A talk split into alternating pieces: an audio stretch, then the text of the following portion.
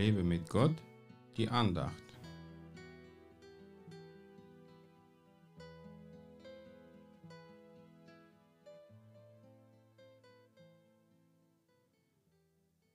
Eine Gabe im Verborgenen wendet Zorn ab und ein Geschenk im Gewandbausch heftigen Grimm. Sprüche 21, Vers 14.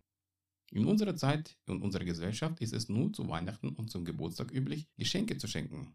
Aber ein Geschenk kann mehr bewirken wie zum Beispiel Streit zu beenden oder einfach jemanden einen Augenblick der Freude zu schenken.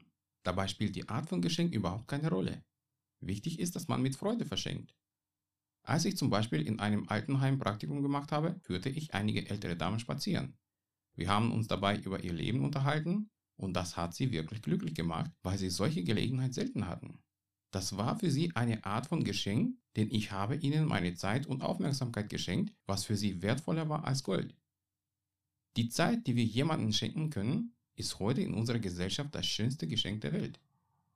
Es gibt viele Menschen, die einsam in ihren Wohnungen sitzen, weil niemand ihnen seine Zeit schenken will. Den meisten von uns fehlt die Zeit für uns selbst.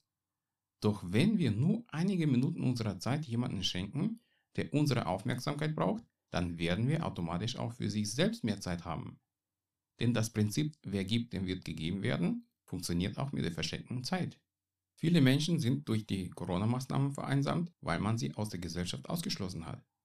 Das ist für uns eine großartige Gelegenheit, ihnen mit unserer Zeit auch das Evangelium zu schenken. Wenn du jemanden kennst, der dir einsam vorkommt, dann nimm deine Zeit für ihn und verschenke ihm einen glücklichen Augenblick, in dem er dir dein Herz öffnen kann und teile ihm mit, wie sehr Gott ihn liebt und dass du deswegen bei ihm bist. Das ist die effektivste Art zu evangelisieren. Probier's mal aus. Gott segne dich. Mehr Andachten findest du unter www.lebemitgott.de.